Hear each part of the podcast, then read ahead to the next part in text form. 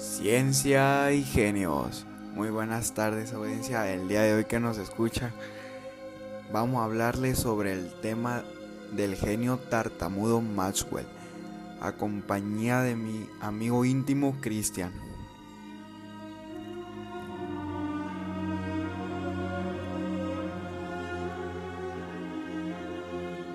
Hoy les ofrecemos James Clerk Maxwell, el genio tartamudo.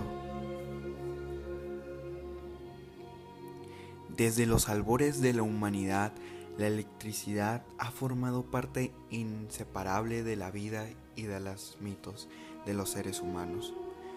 Como tantos fenómenos incomprensibles, nuestros antepasados atribuyeron a los dioses del poder de destructor del rayo, el fogonazo cegador de relámpago o el estremecedor latigazo del trueno.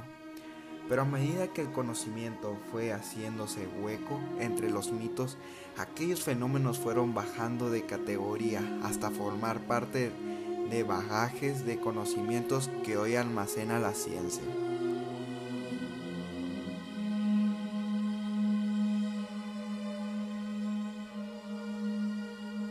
¿Quién diría que el ámbar, que al ser frotado atrae pedacitos de papel? Suena ilógico, pero resulta compartir su esencia a la electricidad con el rayo. El imán, que atrae las limaduras de hierro, está hermanado con el poder de la tierra para orientarlo la aguja de la brújula. A principios del siglo XIX, ya se conocían muchas de las bases y propiedades de la electricidad y el magnetismo, pero faltaba una teoría capaz de demostrar. Capaz de demostrar que ambas cosas están indisolublemente unidas. La persona que consiguió tal proeza fue un hombre tímido y con problemas de edición, que nació en la ciudad escocesa de Edimburgo en 1831, como ahorita el señor llamado James Clerk Maxwell.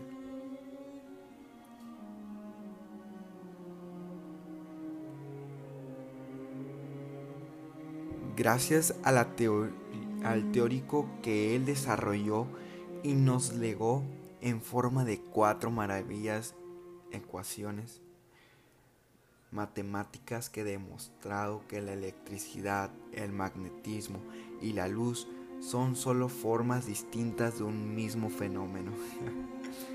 Su elegante descripción no solo convirtió al radio, el relámpago en fenómeno comprensible, sino que abrió las puertas a un mundo nuevo un mundo donde las ondas electromagnéticas conectan a la humanidad mediante la radio, la televisión o los teléfonos móviles que ahorita estamos utilizando tal vez para escuchar este podcast, tal vez lo estás viendo en la tele, pero fue gracias a esa con, que conectan las electromagnéticas para poder que hoy en día podamos estar aquí.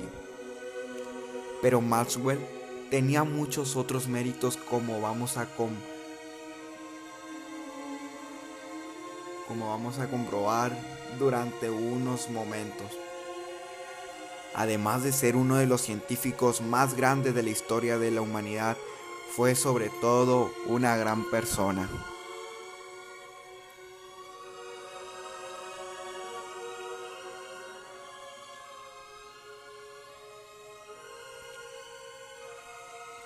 A las seis en punto de la tarde, la sirena de una fábrica afuera de la ciudad de Cambridge anunció el fin de la jornada de los obreros agotados y sudorosos.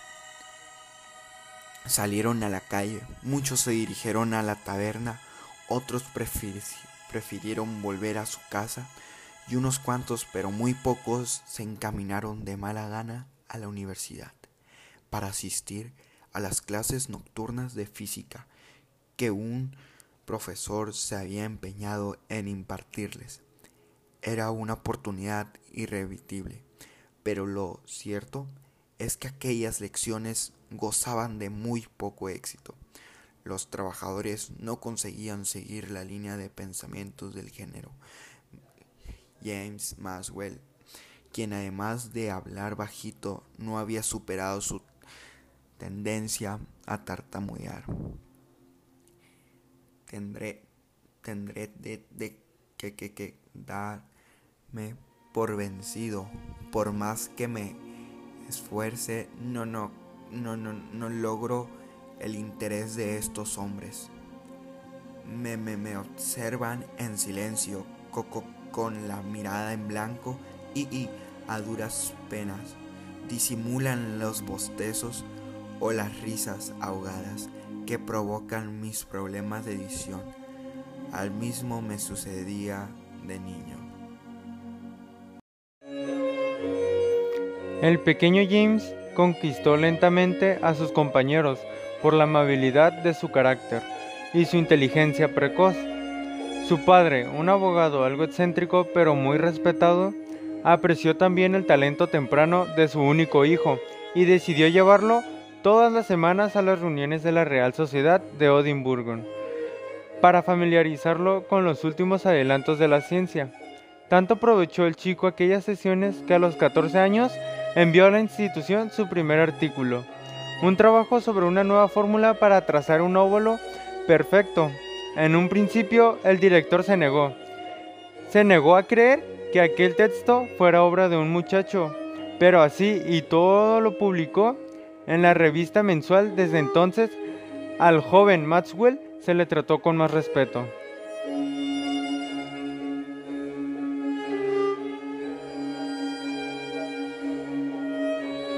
Maxwell dice, mi primer día en la universidad no tuvo nada que ver con mi primera jornada en el colegio. Me recibieron como un alumno privilegiado e incluso me perdonaba ciertas rarezas, aunque había una que comprensiblemente le sentaba muy mal. Me refiero a aquella manía mía de hacer ejercicio por los pasillos y escaleras de los dormitorios, a las 2 de la mañana, claro que eso solo lo hacía en las gélidas noches de invierno.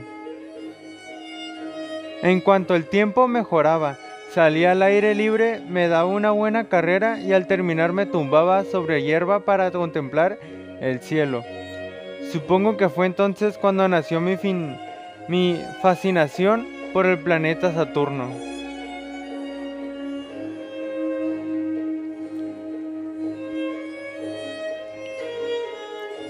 Efectivamente lo son. Por aquel entonces se pensaba que Saturno estaba ceñido por discos planos, pero Maxwell demostró matemáticamente que de ser así los aros deberían ser ya destruidos por la fuerza gravitatoria y de rotación en una genial monografía publicada en 1859. Explicó que los anillos, los anillos estaban compuestos de minúsculas partículas que forman un cinturón muy denso alrededor del planeta.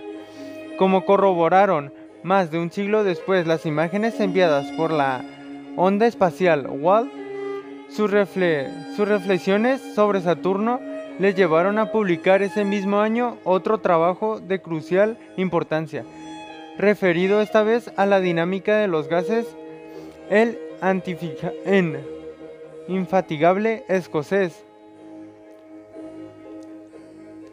que ejercía ya como profesional, profesional universitario, disponía pocas horas de esparcimiento, pero se las ingenió para descubrir mientras investigaba una nueva y muy apasionante afición.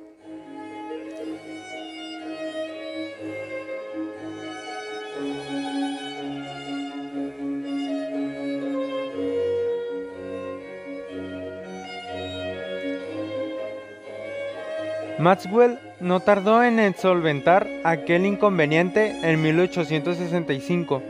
Dimitió de su cátedra universitaria en Londres y se recluyó en la finca familiar de Escocia, donde pasó los ocho años siguientes absortó, en la que sin duda en su obra maestra el magistral tratado sobre electricidad y magnetismo.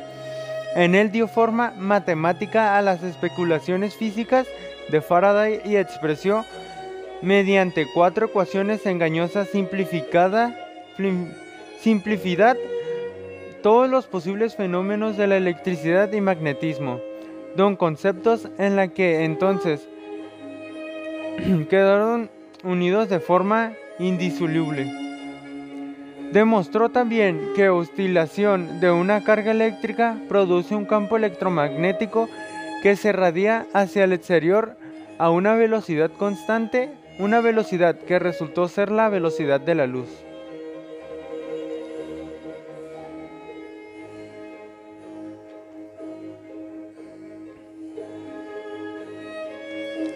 Maxwell era un hombre bueno, tartamudeaba ligeramente y tenía una mente privilegiada, capaz de ver un mundo fascinante con la lente de las matemáticas.